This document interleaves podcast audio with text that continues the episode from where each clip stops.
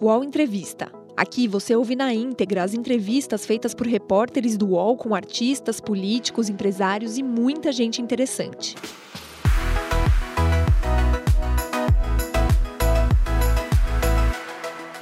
Olá, estamos aqui com a senadora, ex-senadora Marina Silva da Rede, que foi candidata a presidente da República em 2018.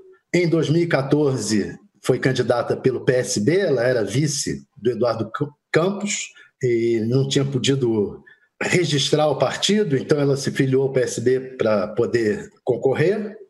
E em 2010 também foi candidata quando deixou o governo Lula, onde era ministra do Meio Ambiente. Senadora, é uma pergunta. É, a senhora é a favor do impeachment do Bolsonaro?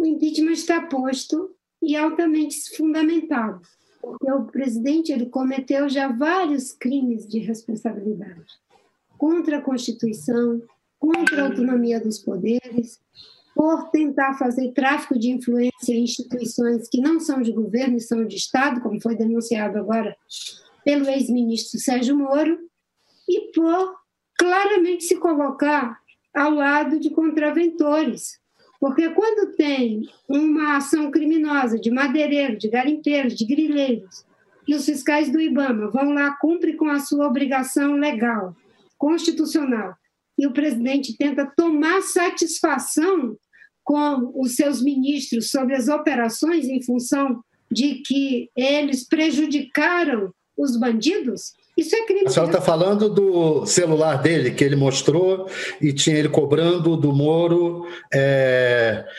é, alguma atitude em função de ter tido uma ação do Ibama lá. Exatamente, que foi exatamente. Lá no norte, né? no Pará, né? A ação contra os madeireiros e, e garimpeiros é, em terras dos índios e que estavam contaminando os índios. Inclusive, nós já temos vários casos, mais de 30 mortes segundo as representações indígenas, é, de índios que foram contaminados pela Covid-19. Então, o presidente ele já cometeu vários crimes de responsabilidade, participando de manifestações.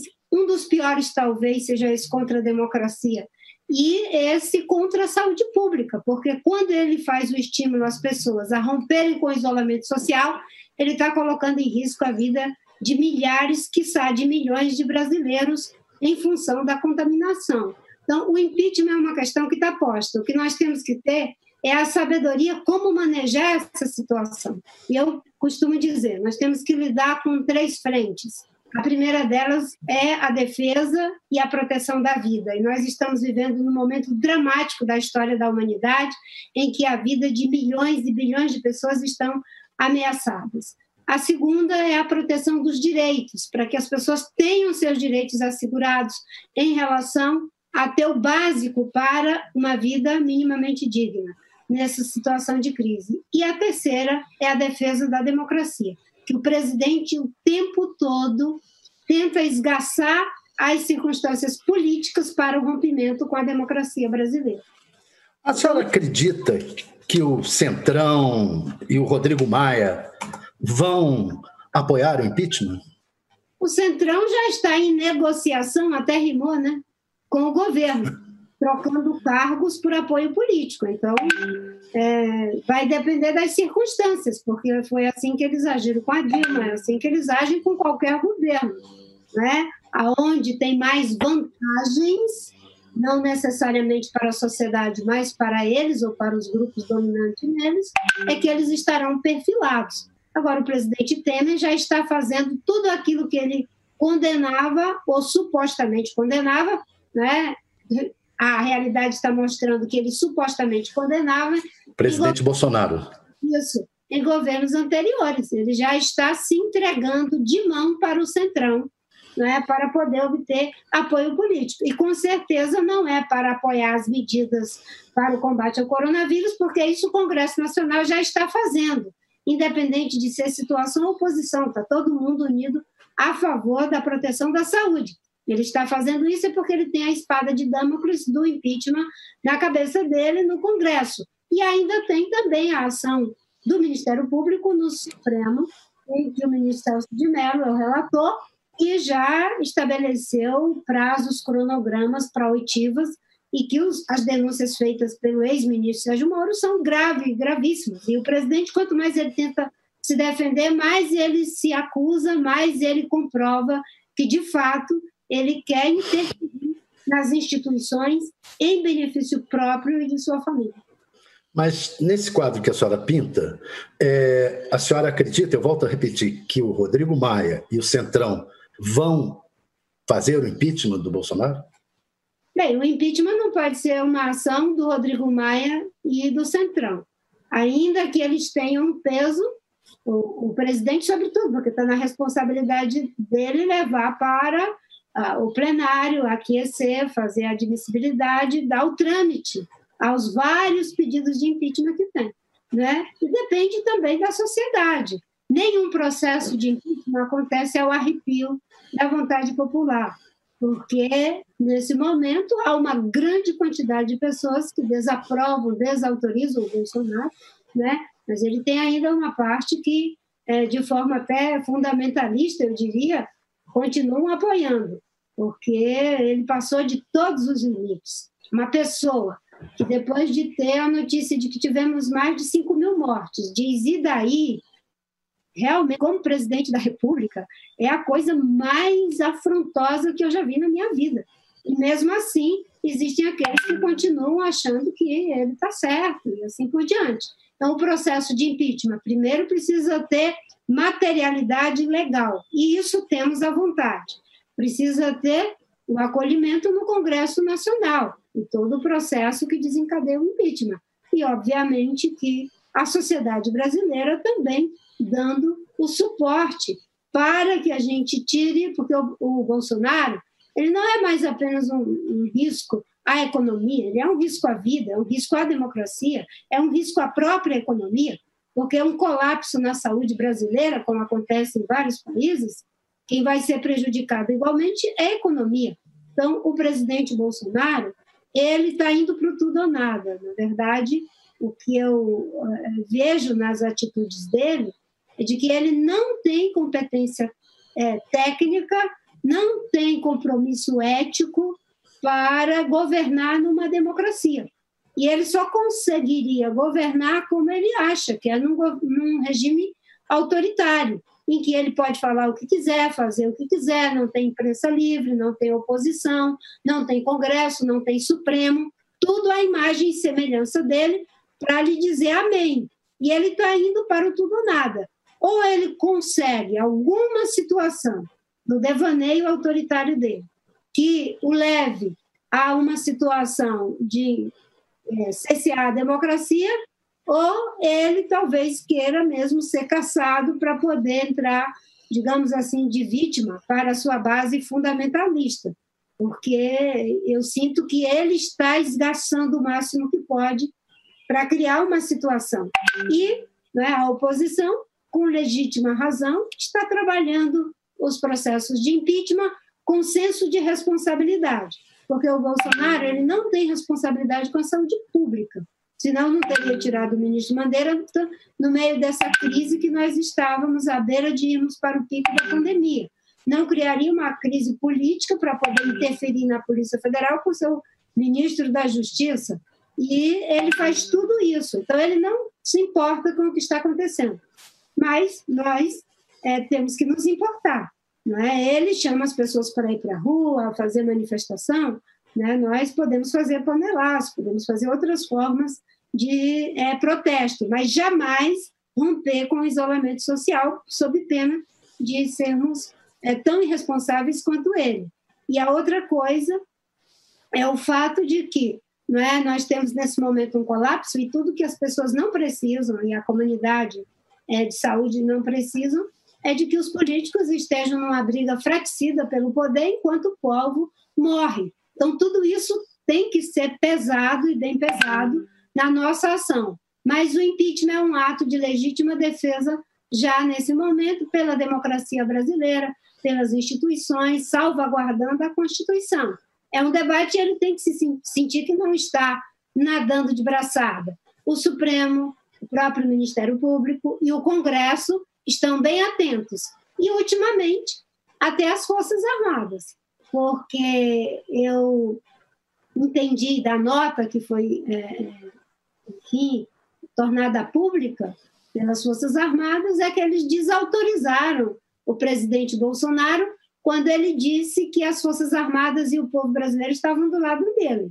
Quando eles dizem que estão do lado da democracia, que estão do lado das instituições, da autonomia dos poderes, da defesa da nossa Constituição, eles estavam desautorizando os arrobros e devaneios autoritários do presidente da República. Então, o Bolsonaro é um presidente que o tempo todo ele é desautorizado, seja pelo Congresso, seja pelo Supremo, seja agora pelas Forças Armadas. E não é a primeira vez que as Forças Armadas tomaram a frente de um processo, digamos, de devaneio é, de poder do presidente da República. Quando teve a crise ali inicial, quando é, na Venezuela, e ele chegou de uma viagem dos Estados Unidos, é, as falas dele sinalizavam quase que uma tentativa de querer fazer algum tipo de interferência ali na Venezuela.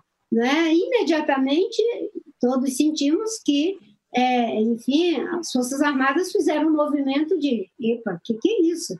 Né? Ninguém coloca a bala à frente da fala. Existe uma coisa chamada é, chancelaria, existe uma coisa chamada demo, é, é como é que chama? Diplomacia.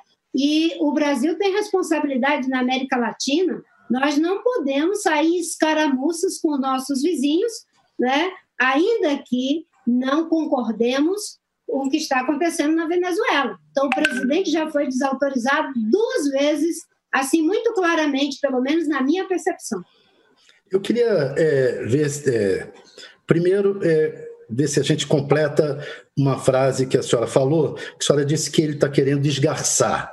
Ele está querendo dar o golpe? Ele está querendo criar uma justificativa e amealhar apoio é, nas Forças Armadas. Para dar o golpe? É engraçado, porque dar um golpe para ele continuar no governo só é fechando o Congresso, é, fechando o Supremo e acabando com a liberdade de imprensa. O tempo todo ele tensiona nessa direção. Só que não existe base, materialidade para nada do que ele deseja fazer. As instituições estão funcionando de acordo com a Constituição. Não há absolutamente nada que justifique qualquer tipo de atitude nessa direção. Ou então, seja, a senhora acha que as Forças Armadas não deixariam ele dar o golpe? Bem, no meu entendimento, até agora, o movimento que vem sendo feito é de desautorização desse tipo de devaneio. E essa desautorização ficou clara agora. O Brasil reconquistou sua democracia, temos um dos maiores períodos é, de liberdade democrática. Nós estamos num contexto em que o Brasil não pode se afastar né, daquilo que são as democracias ocidentais, ainda mais com a importância estratégica que temos no nosso continente. Porque, mesmo no caso da Venezuela, que do ponto de vista econômico tem um outro peso, do ponto de vista da sua densidade demográfica e uma série de questões tem uma diferença, mesmo assim é muito estranho o que acontece ali, porque esse período das ditaduras na América Latina foi algo abominável e que a duras penas nós conseguimos virar essa página. Agora, um país como o Brasil, sem justificativa, e não existe justificativa para, para se fazer qualquer intervenção antidemocrática. Isso é uma justificativa que não existe. Democracia existe para que aqueles que estão no poder tolerem os que querem não é chegar a ele pelos meios democráticos. E aqueles que estão tentando chegar ao poder tolere os que permanecem no poder, desde que seja pelos meios democráticos, não por meios autoritários.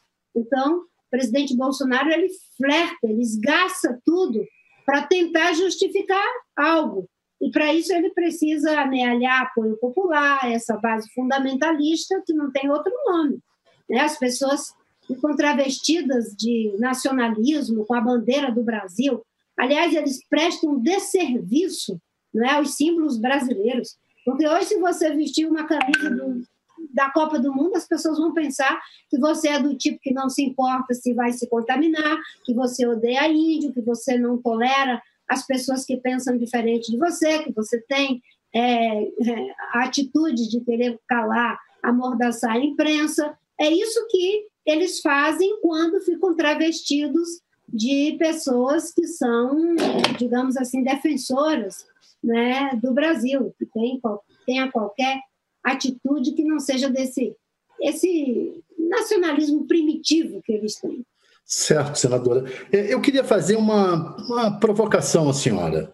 Nesse quadro que, que, que a senhora pinta do governo Bolsonaro, é, trágico, caótico, terrível, a senhora não se arrepende de ter votado nulo no segundo turno, não ter apoiado um opositor dele?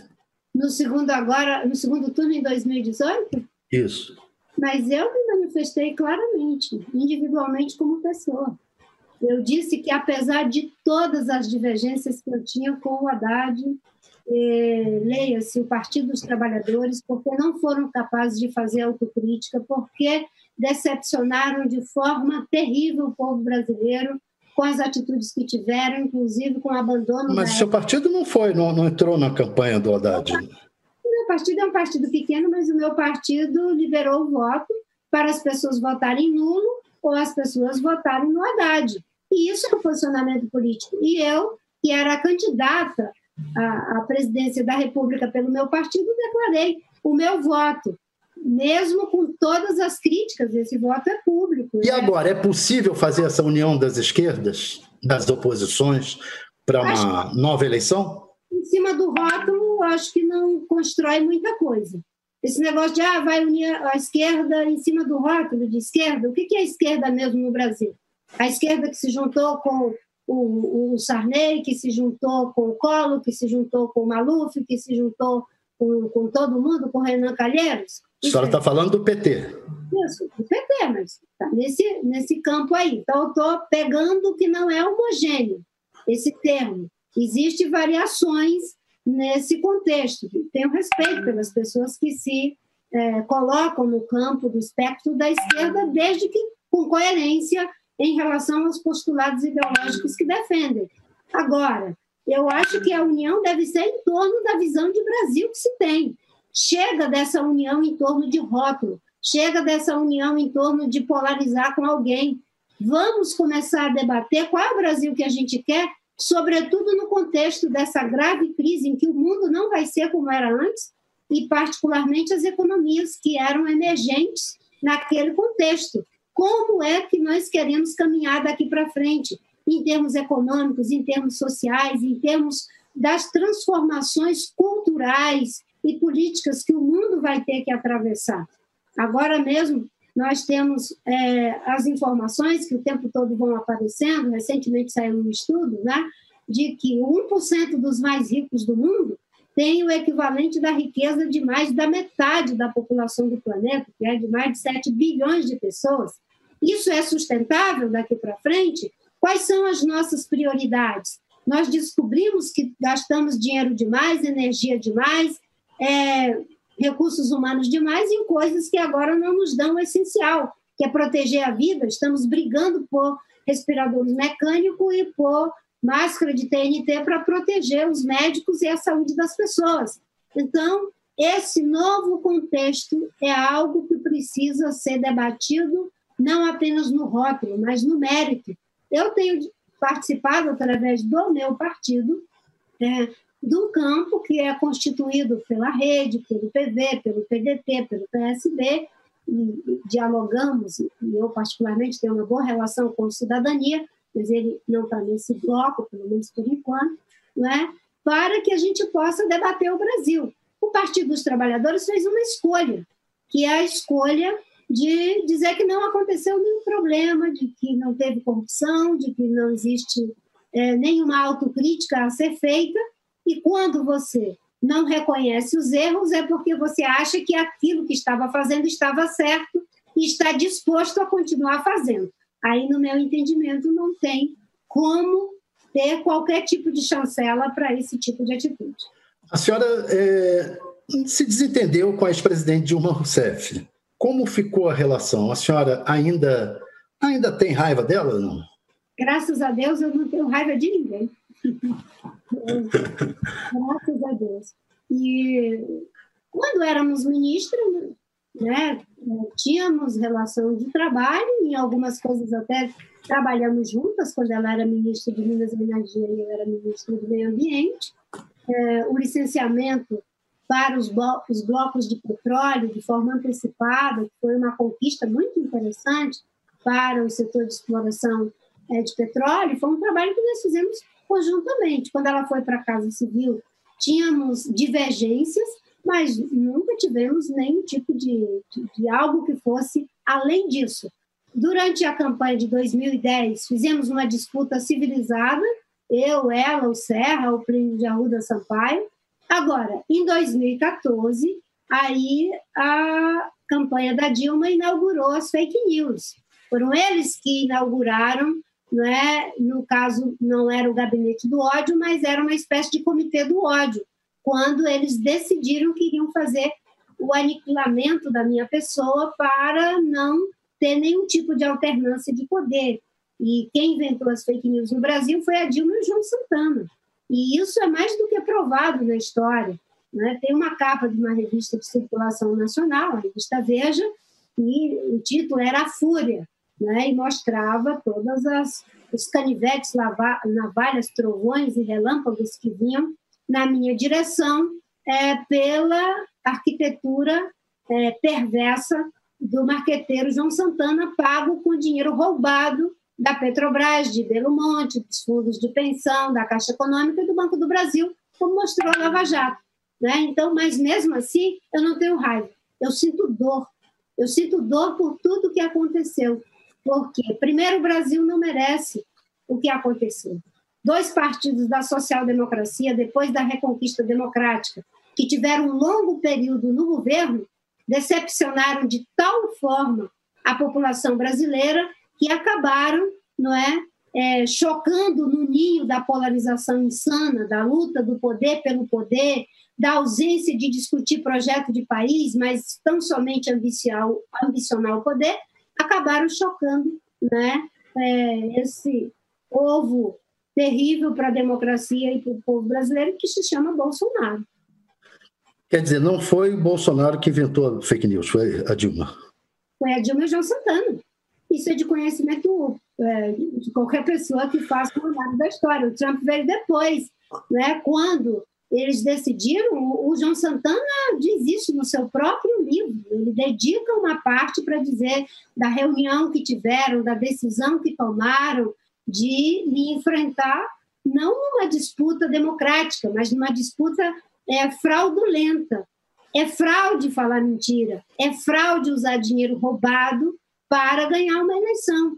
Então, foram eles que inventaram isso.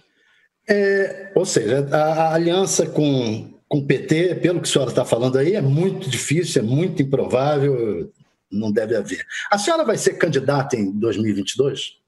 Eu já fui candidata três vezes, paguei o preço por essas candidaturas, mas eu me sinto agradecida a Deus e ao povo brasileiro por essa oportunidade única. Nesse contexto, eu acho, Thales, que a, a pior coisa que nós temos que fazer é ficar discutindo candidatura agora. Eu respeito as candidaturas que já estão postas, como é o caso da candidatura do Ciro, porque o Ciro terminou a eleição é, de 2018 e ele já disse: sou candidato. Então, isso ele já fez naquele momento, era outro contexto. Mas nesse contexto agora, com exceção daqueles que já estavam postos, é muito difícil você ficar falando em torno de nomes. E eu sei que ele tem abertura para fazer o debate independente do nome dele. Mas o que eu quero é discutir o Brasil. Eu acredito muito que se você tem uma boa terra e uma boa semente, né, você aduba essa terra, você rega essa terra, você zela por essa terra, e essa terra se chama Brasil, povo brasileiro, e depois você vê quais são as sementes que melhor poderão prosperar. Eu tenho essa abertura para o debate. Eu dei uma contribuição. Acho que pautar a questão da sustentabilidade em 2010, 2014, 2018 foi algo que era preciso ser feito. E fazer isso não de forma isolada, separada, mas mostrando que um projeto sustentável de desenvolvimento é o desafio desse século. O mundo todo está caminhando nessa direção. Agora mesmo, o Banco Mundial, o, enfim, o FMI, a primeira ministra da Alemanha, todo mundo dizendo os novos investimentos têm que ser de uma economia sustentável.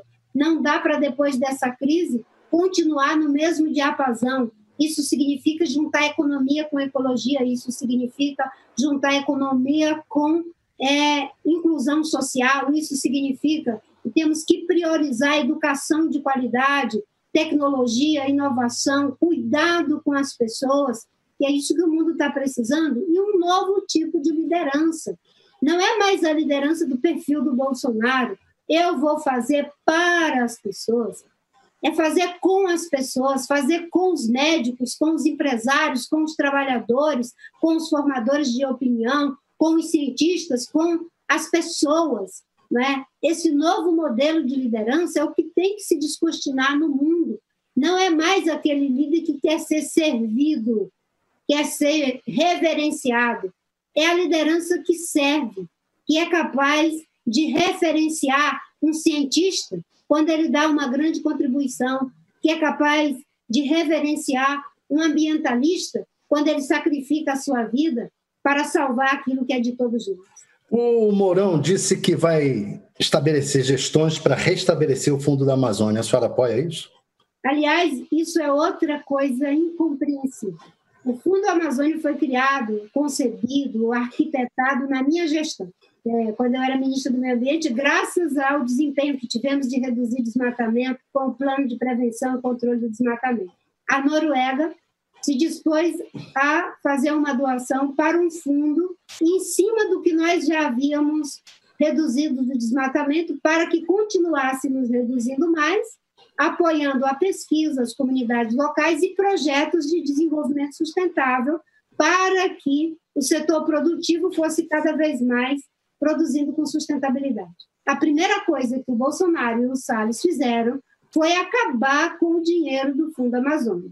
E se o, o vice-presidente agora está fazendo essa autocrítica de que foi um erro acabar com o Fundo Amazônia, e se ele vai reposicionar o fundo nos termos em que ele foi concebido, com participação da sociedade, com transparência, com acesso, sem nenhum arrobro autoritário, unilateral por parte do governo, né, e condicionado à redução de mais desmatamento, à proteção dos povos indígenas que estão sendo assassinados, ameaçados, agora contaminados e morrendo pelo coronavírus, é uma iniciativa que eles nunca deveriam ter abandonado. Mas, o que eu posso dizer? Antes tarde do que nunca. Mas, você, acha, o Mourão melhor do que Bolsonaro? Olha, eu acho que eles são uma composição, mas os dois têm práticas diferentes, né? Pelo menos não vi da boca do, do vice-presidente as verbalizações e as atitudes que são feitas, né? Quem sou eu para ficar aqui fazendo gradação entre pessoas com responsabilidades diferentes e com atitudes diferentes? E infelizmente, eu, eu dito isso, né? É, eu não sei como é que alguém consegue imaginar que uma pessoa com a trajetória política do presidente Bolsonaro poderia fazer algo diferente se chegasse na presidência da República. Isso é que me causa estranhamento com aqueles que ajudaram a que ele chegasse no poder, porque o vice-presidente tem responsabilidade pelo presidente que nós temos hoje. Ele é parte dessa articulação política. Assim como ex-ministro Sérgio Moro, é, decepcionou uma grande quantidade de brasileiros quando aceitou ser é, ministro do presidente da República. Ele que vinha conduzindo um processo complexo, termina as eleições e ele entra para uma função política a serviço de um político que ninguém que tenha a menor, digamos, avaliação da sua vida e da sua história poderia identificar nele, de fato, um compromisso com o combate à corrupção. Né? Aliás. Senhora, perdão. Não, a senhora aliás, chamaria o Moro para um seu governo, para um eventual governo seu? Bem, eu não, eu não sou presidente da República, não estou me colocando como candidata, não gosto de trabalhar com esse tipo de ilações é, na minha vida. Eu acho que ele não deveria ter entrado em política. Ele estava fazendo um trabalho e temos que reconhecer que o Brasil teve com a Lava Jato desmonte de sistemas de corrupção envolvendo políticos poderosíssimos, partidos, empresas e empresários, que é histórico, é uma contribuição importante. Né? E que, no meu entendimento, tudo isso foi enfraquecido quando ele decidiu abandonar esse trabalho para ir servir ao Bolsonaro. Podcasts do UOL estão disponíveis em todas as plataformas. Você pode ver a lista desses programas em uol.com.br/podcasts. Recebe salário, faz transferência, pagamento, recarga de celular e até empréstimo, tudo sem taxa. PagBank, a sua conta grátis do PagSeguro. Baixe já o app e abra sua conta em 3 minutos. Senadora, o... a senhora falou do Moro, agora está outra que está na panela da fritura, é a, a secretária de Cultura, a Regina Duarte. A senhora acha que a Regina Duarte tem salvação? De novo, eu vou falar, né? eu tenho um carinho pela Regina, ela é uma pessoa que tem um carinho dos artistas, de todos que acompanham o trabalho dela, né? ao longo de tantos anos. É, mas é isso que eu digo. Para mim é estranho que alguém possa imaginar ah, estou indo ajudar o Brasil servindo ao Bolsonaro.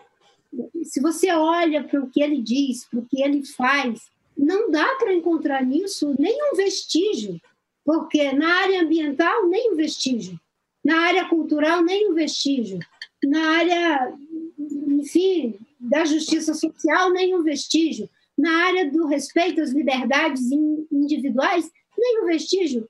Eu não consigo entender como ela, é. Ela faria bem ao país saindo do governo? Essa é uma decisão dela, não é? E é uma. Digamos, mas tem um país por trás disso, né? Sim, tem um país, mas ela assumiu. Faria bem ao país?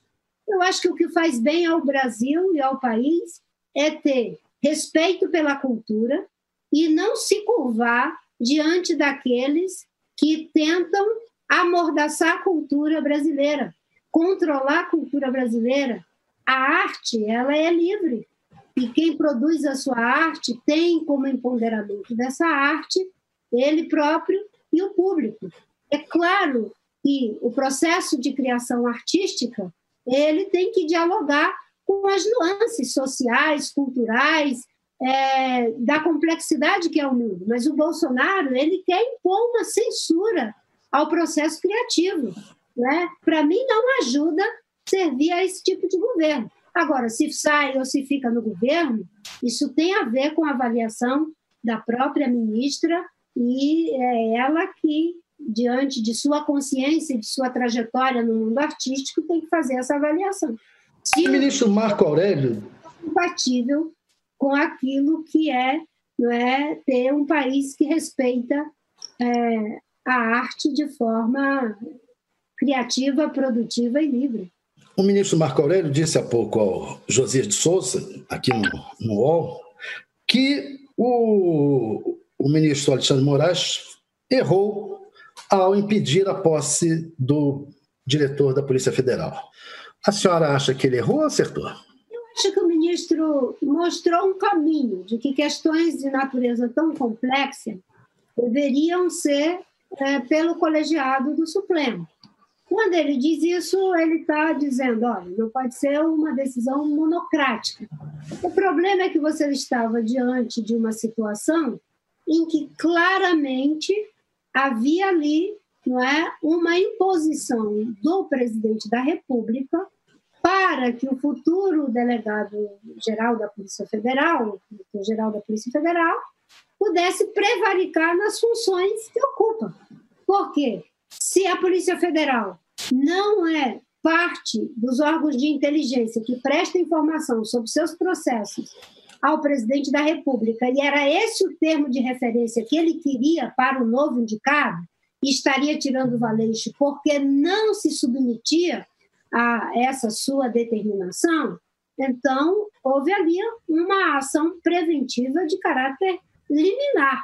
E, claro, o ministro Marco Aurélio apontou um caminho. Eu me lembro, inclusive, de quando o ministro Marco Aurélio, acho que foi o ministro Marco Aurélio, tomou a decisão do afastamento do, do Renan Calheiros, das atribuições dele do Senado, que o Renan recusou a receber o oficial de justiça, foi aquele impasse, etc, etc.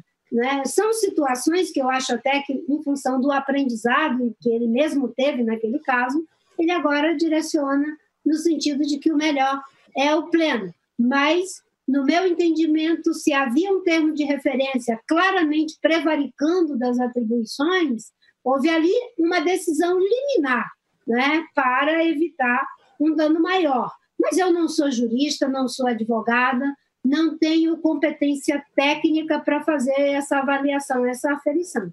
Eu só digo que é, o mesmo que o Bolsonaro queria que o delegado da Polícia Federal fizesse, é isso que o Salles faz no Ministério do Meio Ambiente.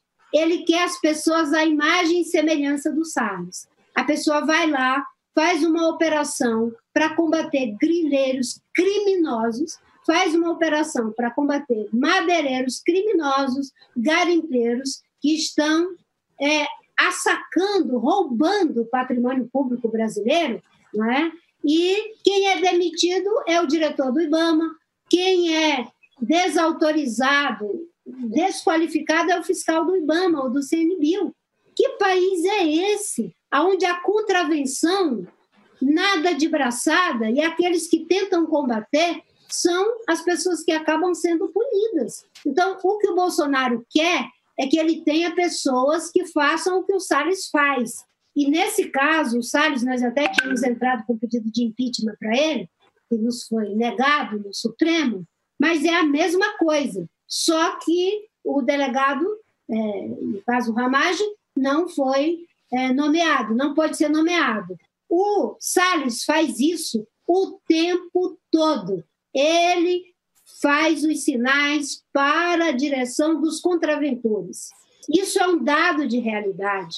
Não é? Ele, quando teve o ataque, não é? as viaturas dos fiscais do IBAMA tocaram fogo nas viaturas que iam abastecer os carros do IBAMA lá em Rondônia, o Salles foi visitar os que mandaram tocar fogo nas viaturas.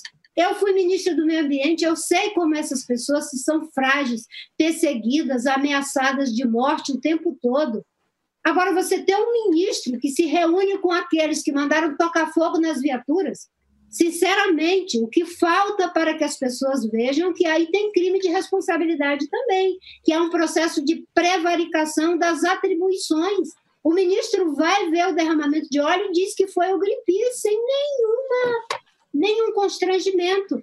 Eles dizem que quem tocou fogo na Amazônia foram as ONGs ambientalistas quando tem um inquérito da Polícia Federal, que tinha até um WhatsApp com mais de 80 pessoas montando uma operação criminosa para um dia do fogo em homenagem ao presidente.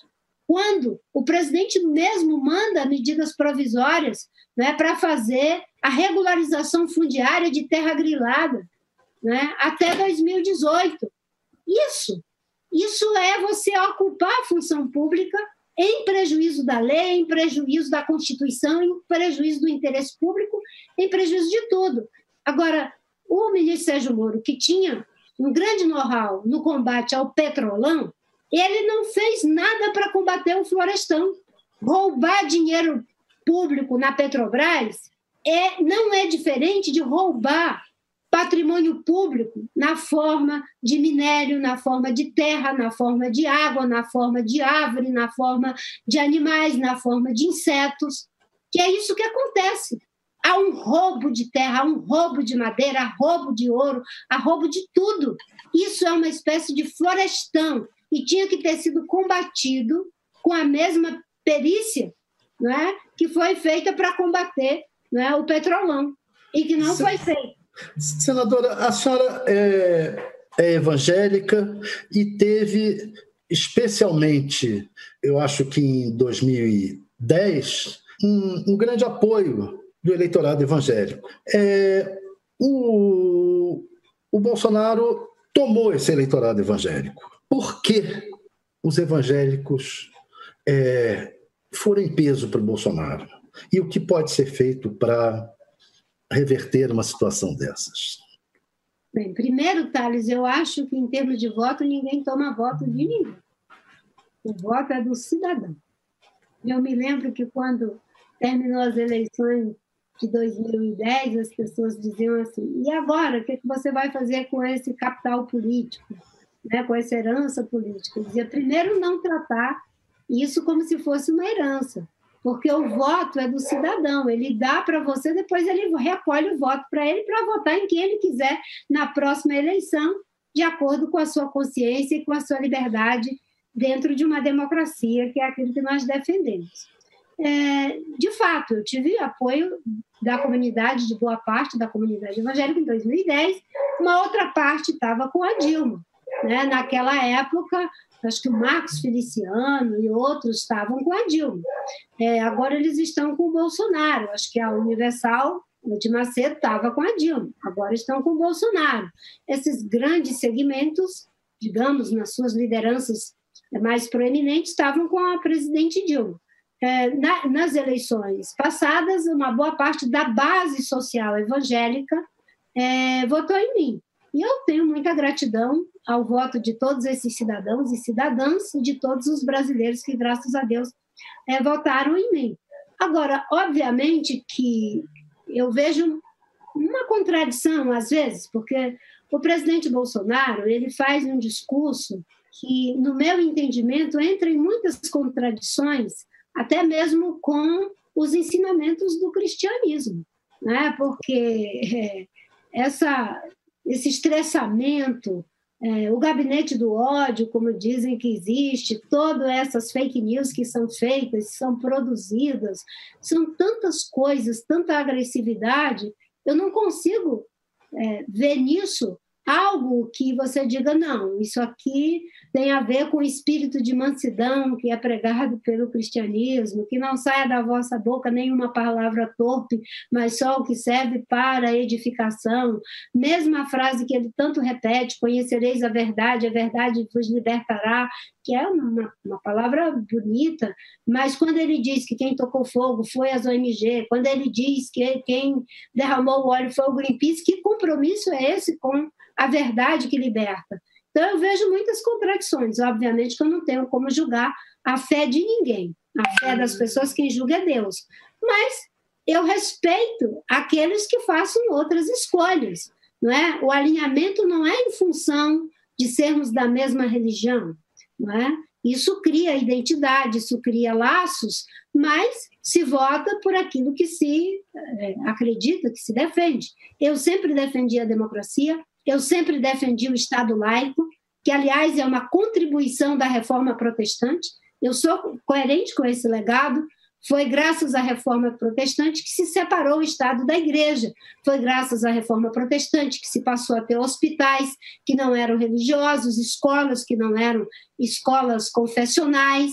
Então, nós temos que continuar coerente com esse legado. O Estado laico é bom para todo mundo. E, obviamente, que aqueles que, porventura, tenham, tinham a expectativa de que eu fizesse um discurso de ódio contra gay, contra qualquer que seja, isso eu não vou fazer jamais. Porque Jesus não é isso também, de jeito nenhum. Muito pelo contrário. Né? Jesus ele diz que nós devemos amar ao próximo como a gente ama a gente mesmo, e foi mais além. Ele diz que a gente deve amar as outras pessoas como ele nos amou. Aí ele põe o padrão de amor num, digamos assim, numa altura que é quase incompreensível, porque o amor dele é infinito, é eterno, é, é, é, é indizível. E, e, ele não diz, olha, é amar esse ou aquele, é amar a todos. Então, esse discurso de ódio eu nunca vou fazer. Isso não tem nada a ver com, com a fé cristã. Eu tenho os meus valores, tenho as minhas posições, mas eu não quero impor a minha visão a ninguém. É, a, a, senhora chegou a ser acusada pelo, pelo PT, pela, é, pelos petistas, de ser de direita, porque em determinado momento da sua campanha a senhora apoiou, defendeu teses liberais. É, o que, que a senhora, como é que a senhora vê a gestão Paulo Guedes, o liberalismo que ele defende? Bem, em primeiro lugar, essa história de que eu era uma pessoa defendendo teses de liberais é mais uma das fake news do, do João Santana e da Dilma. Né? Porque a Dilma fez uma campanha de ódio fazendo esse tipo de críticas que você falou, e em seguida chamou o Joaquim Levy para ir para o ministério dela, não é? que é uma pessoa com uma visão liberal, não o liberalismo primitivo do Guedes, é diferente a visão do Joaquim Levy, mas a Dilma levou. O Guedes, é, é alguém que tem uma visão liberal primitiva e que, nesse momento, parece que não tem um lugar, porque todo o receituário do liberalismo primitivo selvagem que ele tinha aonde o mercado reina absoluto sobre tudo e sobre todos, é, agora não se aplica à realidade do mundo. O mundo todo está precisando que o Estado ajude as empresas, ajude as pessoas, ajude a saúde, e o Guedes ficou completamente deslocado. Tanto é que no início da pandemia ele dizia a melhor forma de resolver o problema é aprovando as reformas.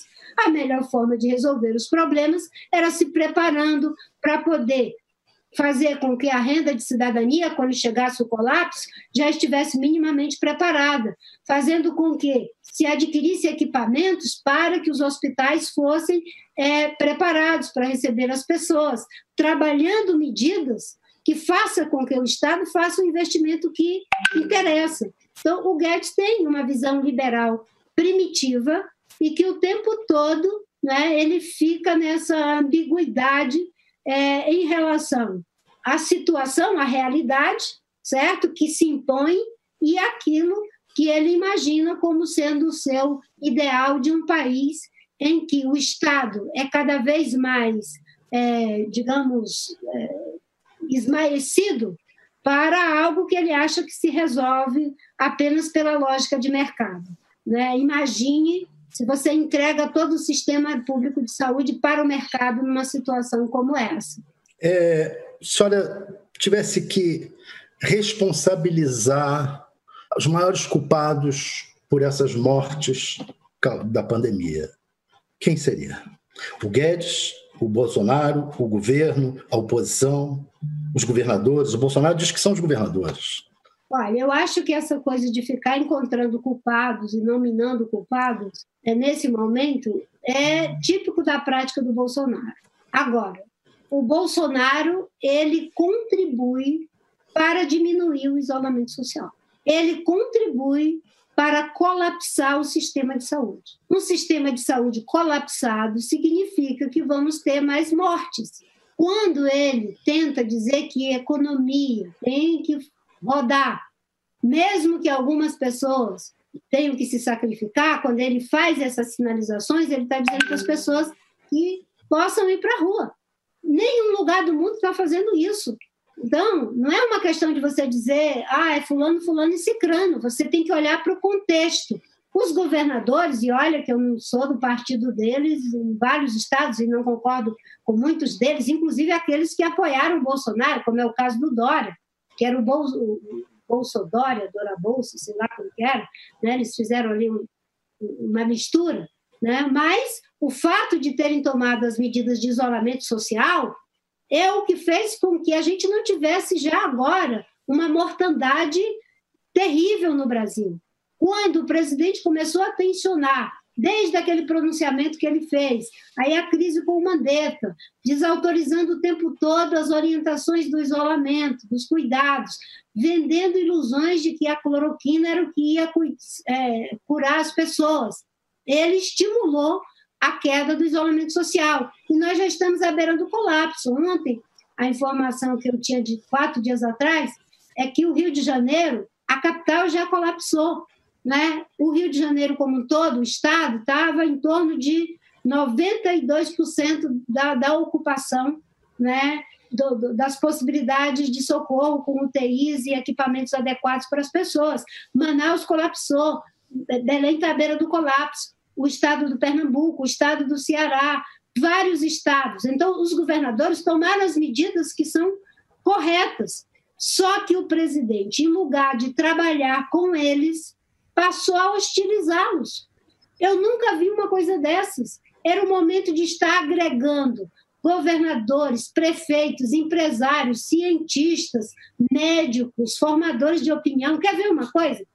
Quem faz um dos maiores serviços de utilidade pública nesse momento em relação à orientação que chega para as pessoas, quem está fazendo isso é a mídia, que praticamente se dedica a falar da pandemia, de passar as orientações. E o governo compra a briga com a mídia. Ele aposta, parece que no quanto pior melhor não sei para quem, porque para o povo não é, para o Brasil não é, para qualquer sentimento é, de respeito à vida, à dignidade humana, não é. Porque os médicos agora no Rio já estão tendo um protocolo para escolher quem vai ser socorrido e quem não vai. Imagine, não é? você tem uma pessoa jovem, uma pessoa idosa, mas você tem que pensar que por trás daquela pessoa idosa né, tem amor, tem uma família, mas vai ser feita uma escolha. O seu pai, a sua mãe, a sua avó, ou o seu pai ou a sua mãe, que é cardíaco, que é diabético, vai morrer, porque tem um que é mais saudável que vai ser socorrido. Gente, isso é muito, muito cruel. É cruel com os médicos, é cruel com as pessoas. E o presidente disse que ele não estava nem aí, e o presidente fica estimulando que as pessoas possam ir para a rua. Aonde isso tem a ver com sentimento de amor, de compaixão, de amor ao próximo? Aonde é que está a atitude do bom samaritano nisso? Não existe nenhuma relação desses valores. Eu digo que o Brasil está se afastando daquilo que é ser uma democracia ocidental. Nós já estamos resvalando na lógica do Bolsonaro para sairmos daquilo que é uma democracia ocidental. A senhora é do Acre, um lugar é, onde teve é, muita malária. A senhora já tomou cloroquina? Na época que eu tomava remédio para malária, eram os guardas da malária que distribuíam umas pílulas que eles diziam que era a base de quinino, certo? Não existia médico.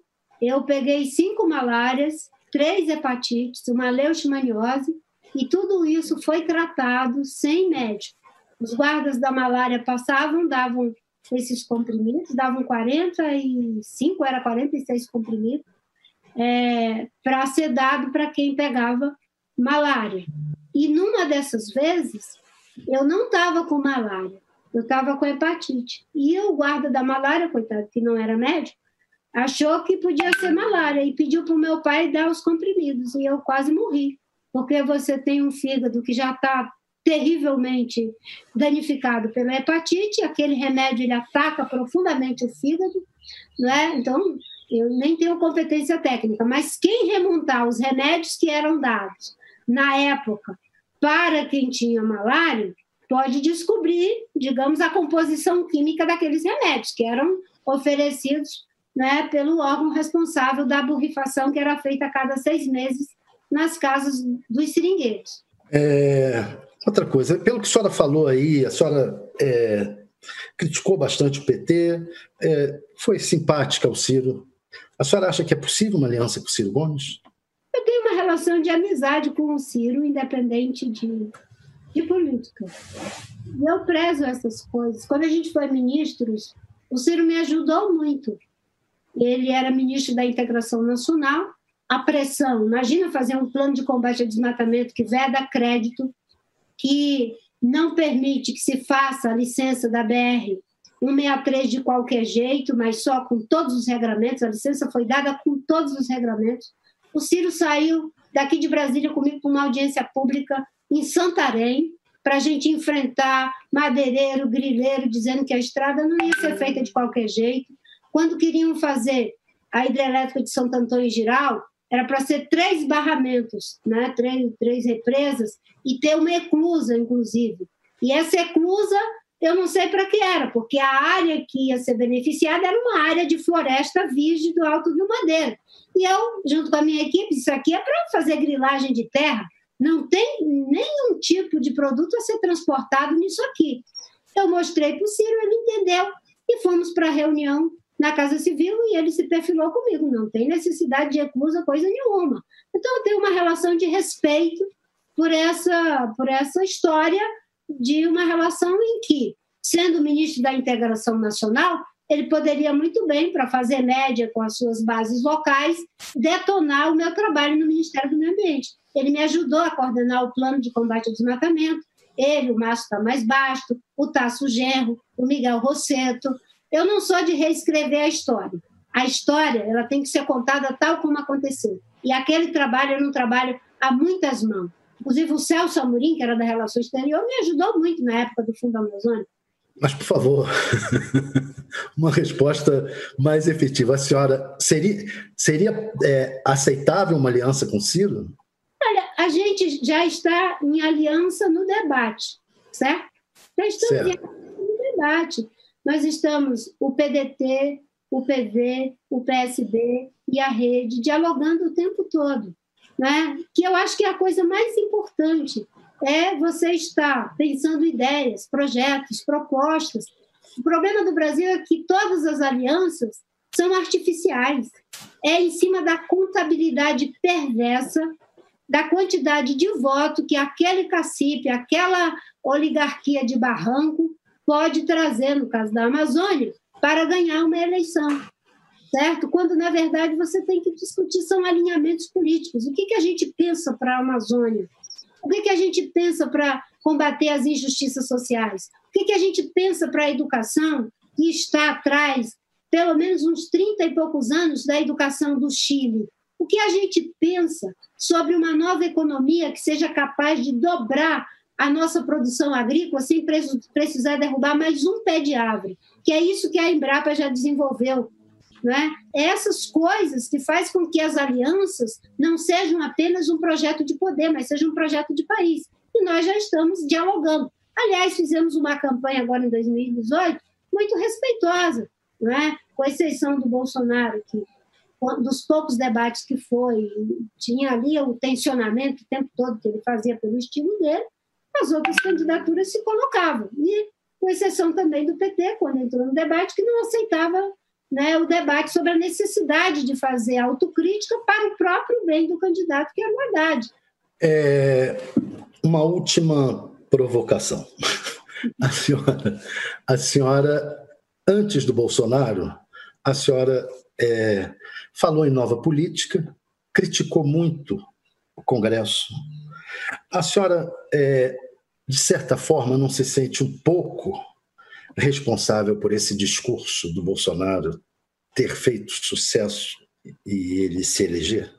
Olha, imagine se você se apropria indevidamente da palavra liberdade de imprensa. Vocês que falam tanto de liberdade de imprensa vão se sentir culpados por alguém ter usurpado esse ideário, esse conceito e ter levado para caminhos duvidosos? Claro que não. Né? Ele levou a nova política para caminhos duvidosos? Levou o, o jargão, não o conceito, o conteúdo. O Bolsonaro repete é, palavras de ordem, muitas vezes desprovidas de qualquer conteúdo. Ele diz: ah, agora a Constituição vai ser cumprida a qualquer preço quando ele está fazendo de tudo para desrespeitar a Constituição. Alguém vai se sentir culpado por falar da Constituição brasileira, porque o Bolsonaro fala também, já chega às cores da bandeira brasileira que eles deturparam de tal forma esse uso, né, esse patriotismo selvagem que eles têm, né, que as pessoas agora ficam, não, imagina, se eu vestir isso aqui, eu vou ser confundido com esse patriotismo selvagem né? Eu levantei um debate de conteúdo. O mundo está passando por uma transformação. Está surgindo novos sujeitos políticos. O mundo está numa crise civilizatória, eu estou dizendo isso há quase 15 anos. Talvez o coronavírus seja a prova mais concreta dessa crise civilizatória. Nós estamos vivendo um colapso civilizatório.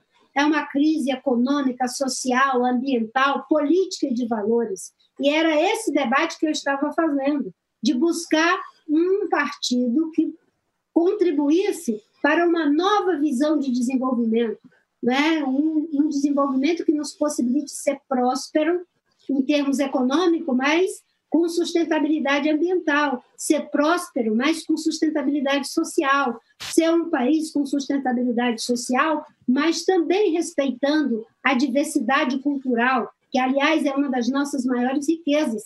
Era um debate de profundidade. Era como fazer com que essas novas tecnologias pudessem ajudar a que grandes transformações foram feitas. Mas o sistema ele é uma espécie de leviatã, ele vai fagocitando tudo, não é? E aí ele, como diz o Oscar Cesarotto, né? Algumas ideias inovadoras, no começo elas são ferrenhamente combatidas, depois vendo que não é possível eliminá-las, se apropriam delas para castrá-las. É isso que eles fazem com as ideias que são inovadoras. É isso que fazem com a internet.